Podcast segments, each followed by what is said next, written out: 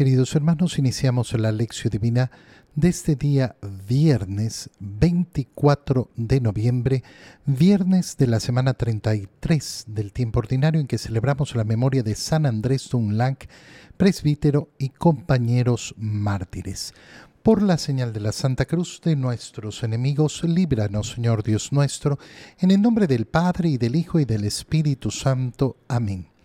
Señor mío y Dios mío, creo firmemente que estás aquí, que me ves, que me oyes, te adoro con profunda reverencia, te pido perdón de mis pecados y gracia para hacer con fruto este tiempo de lección divina. Madre mía Inmaculada, San José, mi Padre y Señor, Ángel de mi guarda, interceded por mí.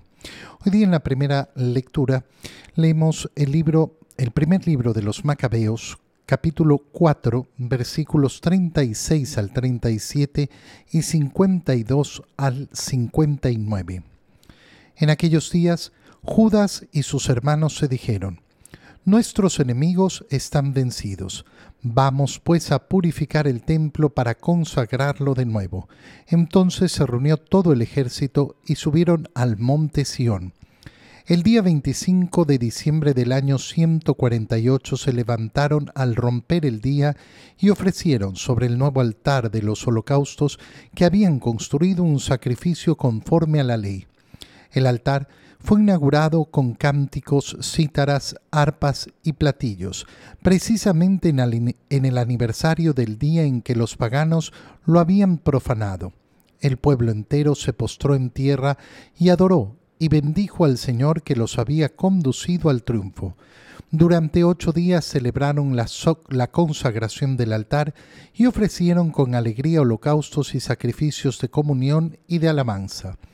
Adornaron la fachada del templo con coronas de oro y pequeños escudos, restauraron los pórticos y las salas y les pusieron puertas.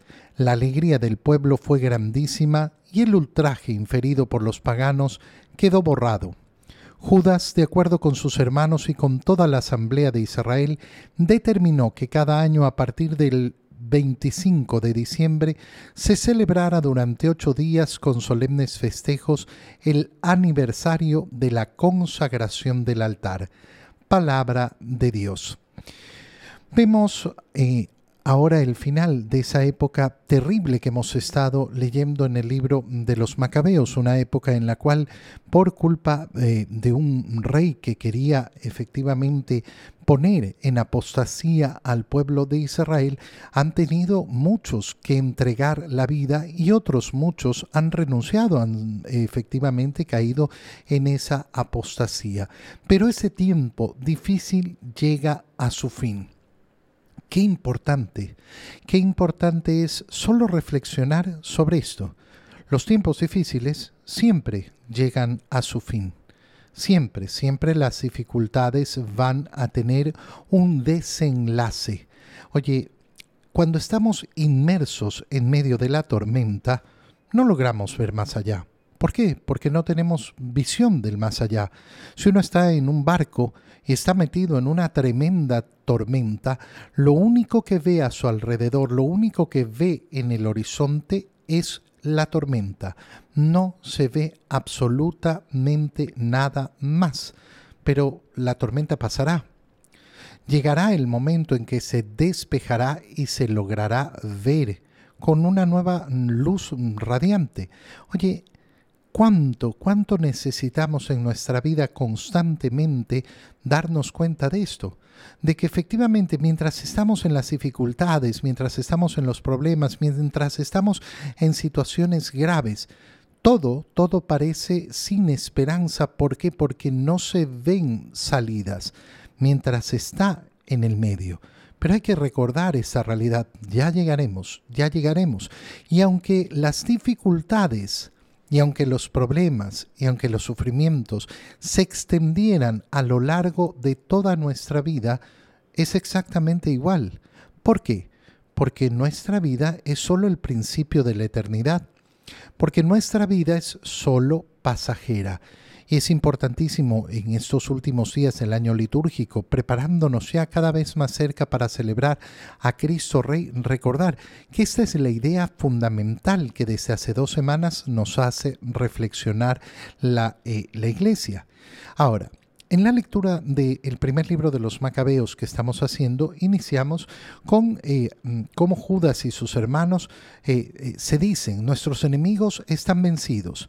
Bueno, no nos vamos a quedar simplemente ahí ya hemos vencido a los enemigos. No, ahora vamos a purificar el templo para consagrarlo de nuevo.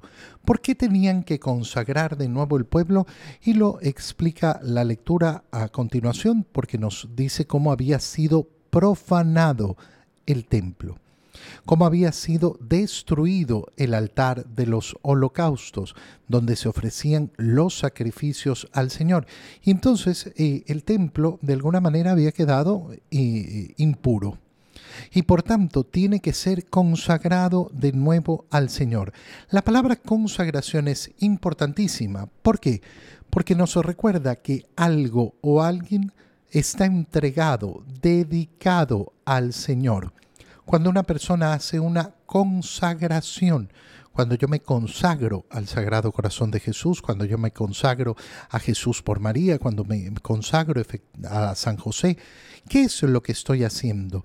Estoy diciendo que mi vida está dedicada a la devoción profunda y la devoción profunda significa, en definitiva, vivir lo que Dios quiere para mí que yo no sirvo para otra cosa que no sea para cumplir la voluntad de Dios. ¿Para qué sirve el templo? El templo no sirve para que las personas hagan lo que quieran o para que se haga una fiesta o para que se haga una reunión social o un banquete. El templo sirve para que la comunidad se congregue y alabe al Señor levante su acción de gracias y ofrezca el sacrificio que es agradable a Dios. Esto es lo que significa la dedicación del templo. Pues bien, dedicar nuestra vida al Señor significa exactamente lo mismo. Yo no sirvo para que eh, para otra cosa. Yo no sirvo para otra cosa que no sea para la alabanza verdadera al Señor, para entregarme al Señor. El día 25 de diciembre del año 148 se levantaron al romper el día y ofrecieron en el nuevo altar holocaustos, eh, eh, holocaustos en ese altar que habían construido. Hicieron los sacrificios no como les dio la gana, sino conforme a la ley. Fíjate en esa palabra, porque es muy importante. ¿Cómo ofrecen el sacrificio? Conforme a la ley. ¿Por qué es esto importante? Fíjate cuando mm, alguna persona dice, ay padre, me gusta, me encanta su misa, mi misa. No, yo, yo no celebro mi misa, yo celebro la misa, la única misa. Y la celebro no como me da la gana. Ay, pero hay sacerdotes que... Sí, sí, habrá sacerdotes que hagan de todo. En la, en la vida hay sacerdotes que hacen de todo. Pero no, no, no significa que lo hacen bien no significa que lo hacen bien. Un sacerdote al celebrar la misa no hace lo que le da la gana, no hace lo que le parece a él bonito, lo que a él le gusta. Si yo fuera por gusto, celebraría la misa de otra manera. Pero eso entonces no lo convertiría en misa, sino en un evento mío, personal. No, yo celebro la misa de la iglesia según las normas de la iglesia, según lo que estaba dicho por la ley, conforme a la ley. Y entonces así el altar es inaugurado, con cánticos, con cítaras, es decir, con alegría, eh, después de que había sido eh, eh, profanado. Y mira cómo el pueblo se postra en tierra, adora y bendice al Señor, porque lo ha conducido efectivamente hacia el triunfo la acción de gracias que va en esa adoración al Señor. ¿Qué, qué puedo decir yo de un corazón si no sabe adorar al Señor? Un corazón que no sabe adorar al Señor es un corazón que no es agradecido con Dios. Hay que tener mucho cuidado cuando uno dice, no, yo, yo soy muy agradecido con Dios. ¿Lo adoras? ¿Lo adoras? ¿Tienes tiempo de adoración en tu vida? Tiempo que dedicas exclusivamente a Dios, exclusivamente a Él. No en medio de tus quehaceres, ay, sí, yo cuando estoy haciendo, eh, hago no sé qué y elevo mi mirada. No, no, tiempo exclusivo para Dios, para efectivamente adorarlo. Y esa celebración se extiende ocho días, igual como hacemos nosotros eh, al celebrar la Natividad de nuestro Señor y comenzamos el 25 de diciembre la octava de Navidad, igual como lo hacemos al celebrar la resurrección del Señor e iniciamos la octava de Pascua. Junto a toda la asamblea, Judas determinó que cada año a partir del 25 de diciembre se celebrara durante ocho días con solemnes festejos. Bueno, lo seguimos haciendo. Lo seguimos haciendo al haber entrado a la nueva alianza eh, por la celebración de la Natividad de nuestro Señor. Esto es sumamente importante para aquellos que se dejan llevar por esa idea de que, ay, no, la Navidad es una fiesta pagana que se la robaron los eh, católicos y la convirtieron en el día del nacimiento del Señor. No, no, no, no es así.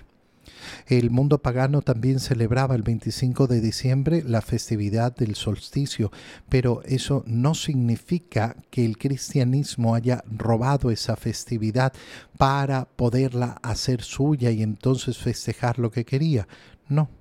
Hay tantos mitos que siempre dan vueltas por ahí, por eso es tan importante siempre pedirle al Señor tener la claridad para poder ver siempre la verdad. En el Evangelio, Leemos el Evangelio de San Lucas, capítulo 19, versículos 45 al 48. Aquel día Jesús entró en el templo y comenzó a echar fuera a los que vendían y compraban allí, diciéndoles, está escrito, mi casa es casa de oración, pero ustedes la han convertido en cueva de ladrones. Jesús enseñaba todos los días en el templo, por su parte, los sumos sacerdotes, los escribas y los jefes del pueblo intentaban matarlo, pero no encontraban cómo hacerlo, porque todo el pueblo estaba pendiente de sus palabras, palabra del Señor. Ayer veíamos cómo Jesús llegaba finalmente a Jerusalén. Lo hemos visto durante los últimos días como ya se acercaba a Jerusalén. Lo hemos acompañado en la lectura del Evangelio desde el momento en que tomó la firme determinación de ir a Jerusalén. Y ahora, estando en Jerusalén, lo primero que ha hecho es mirar Jerusalén y llorar por ella. ¿Por qué? Porque Jerusalén no quiere seguir los pasos que conducen a la paz y ha anunciado que Jerusalén va a ser destruida, que no quedará piedra sobre piedra en ella tal y como ocurrió en el año 70. Aquel mismo día Jesús entra en el templo y comienza a echar fuera a los que vendían y compraban allí. Lucas, eh, el evangelista, nos lo cuenta de una manera sumamente abreviada. Sabemos que en los otros eh, dos evangelios sinópticos esta escena eh, es descrita con más detalle y sabemos cómo el Señor eh, ha enfurecido verdaderamente viendo cómo se trataba el templo. Lucas lo cuenta abreviado diciéndonos que apenas entró, comenzó a echar fuera a los que vendían y compraban allí. ¿Por qué? Mi casa es casa de oración ustedes la han convertido en cueva de ladrones. No es que el Señor esté en contra del comercio, no es que el Señor esté en contra de aquellos que honradamente podían haber estado eh, ganándose su sustento, su pan diario. Lo que le molesta al Señor es que se mal utilice aquel lugar que está dedicado para ser casa de oración lugar sagrado, lugar consagrado. Es tan penoso, tan penoso ver eh, cómo en el mundo, eh, sobre todo en ciertos países en Europa, hay iglesias que eh, se han vendido. Se han vendido y hoy son ocupadas como cualquier cosa. a mí me tocó una vez efectivamente entrar en una iglesia que había sido convertida en un, en un bar Eh, he visto videos de iglesias convertidas en restaurantes y en centros comerciales. Eh, ¿Por qué? Porque no había eh, feligresía que atendiera a la iglesia. Esas iglesias han sido desconsagradas. Ese es un rito que se hace así como el momento de la consagración. se echa para atrás la consagración y entonces ese lugar ya no está consagrado, ya no está dedicado. Pero igual será siempre una gran pena para nuestro corazón, un gran dolor para nuestro corazón, ver cómo las iglesias quedan vacías y ver todavía más cómo son ocupadas para otra actividad. Por eso es tan importante eh, tener, tener el deseo de propagar nuestra fe tener el deseo de ver lo que ha sucedido en otros lugares y decir, no, no puedo yo permitir que suceda aquí también. Y por eso es tan importante darle el uso debido al templo. Es tremendo como muchas personas eh, todavía no salen de la pandemia. Todavía están excusándose en la pandemia. Las iglesias aquí en Ecuador, por lo menos, gracias a Dios, aquí en Guayaquil, estuvieron cerradas dos meses, punto dos meses al inicio de la pandemia. E inmediatamente empezamos, eh, empezamos a abrirlas para eh, poder eh, realizar todas, todas las actividades que nos permiten vivir los sacramentos de nuestra fe, los sacramentos de la salvación. Pero todavía nos topamos con personas que después de más de tres años, ya vamos al cuarto año, ay, no es que yo no he ido a la iglesia desde que empezó la pandemia, yo veo la misa por televisión. ¿Y cuántas personas a mí me preguntan, ay, pero ¿e-, es válido ver la misa por televisión, por internet, por las redes? ¿Comulgas? ¿Comulgas por la televisión? ¿Comulgas por las redes? No. Qué bueno que se transmita la misa porque eso le permite a las personas que no pueden verdaderamente moverse porque están enfermos, porque están postrados, porque son sumamente ancianos, eh, la posibilidad de juntarse y participar con la comunidad. ¿Cuántas personas me preguntan a mí, ay, pero es válida la misa por internet? No, no es válida. Nunca ha sido válida. Cuando eh, empezó la pandemia, por lo menos en nuestra arquidiócesis, lo que se hizo fue levantar eh, la eh, obligación de ir a misa los domingos, por lo cual ninguna persona estaba en pecado por no ir a misa el domingo. Pero eso duró seis meses y después volvimos a la normalidad. Es decir, que yo tengo obligación de ir. Ay, pero si una persona está enferma, si una persona está enferma no tiene obligación de ir a misa. Por tanto, la misa nunca, nunca es válida. Nunca es válida para cumplir el precepto dominical, el precepto de los días de precepto, de los días que es obligación ir a misa. Pero sobre todo porque es imposible vivir una vida cristiana si no se comulga. Y yo por las redes jamás voy a poder comulgar, no voy a poder recibir el cuerpo y la sangre de Cristo. Hay personas que me dicen, ay, pero ¿y la comunión espiritual? La comunión espiritual que haces parece que no tiene ninguna validez, porque la comunión espiritual inicia en el deseo ferviente de querer recibir lo más pronto posible la comunión. Si yo hago una comunión espiritual y no tengo el deseo de recibir la comunión lo antes posible, no he hecho una comunión espiritual. Comunión espiritual no es simplemente decir, ah, yo me uno al Señor. No, no, no, eso, eso será cualquier oración que se haga con el deseo de unir mi corazón al corazón de Jesús o, o unirme a Dios. Pero la comunión espiritual significa el deseo ardiente de comulgar y de comulgar lo más pronto posible. Y comulgar significa solo una cosa, comer el cuerpo de Cristo, beber su sangre. Jesús entonces se enoja muchísimo. ¿Por qué? Porque se ha mal utilizado el templo. ¿Con qué cariño tenemos que entrar en cada iglesia? ¿Con qué cariño tenemos que cuidar las iglesias? ¿Con qué cariño tenemos que respetar las iglesias? Qué importante es dar testimonio Cuando una persona llega a una iglesia mal vestido, cuando una persona se pone a conversar en la iglesia, cuando una persona contesta el celular en la iglesia, ¿qué está haciendo? Está dando un mal testimonio, está diciendo yo no respeto este lugar como un lugar sagrado, como un lugar de oración. Ay, no, yo soy súper respetuoso de Dios. Bueno, no, no, no, no, no se ve. Y tiene que verse. ¿Por qué? Porque estamos llamados a dar testimonio de nuestra fe. Nos dice además el Evangelio de San Lucas que Jesús enseñaba todos los días en el templo y los sumos sacerdotes, los escribas y los jefes del pueblo intentaban matarlo. Fíjate cómo entramos ya hacia el final del año litúrgico, la llegada de Jesús a Jerusalén en, en los últimos días del Señor. ¿Cómo está ese deseo de matarlo? Pero no podían porque el pueblo estaba pendiente de sus palabras, de seguir a Jesús. Te doy gracias, Dios mío, por los buenos propósitos, afectos e inspiraciones que me has comunicado en este tiempo de lección divina. Te pido ayuda para ponerlos por obra. Madre mía Inmaculada, San José, mi Padre y Señor, Ángel de mi guarda, interceded por mí. María, Madre de la Iglesia, ruega por nosotros. Queridos hermanos, reciban mi bendición en este día para que tengan un feliz día y un feliz fin de semana en el nombre del Y del Hijo y del Espíritu Santo. Amén.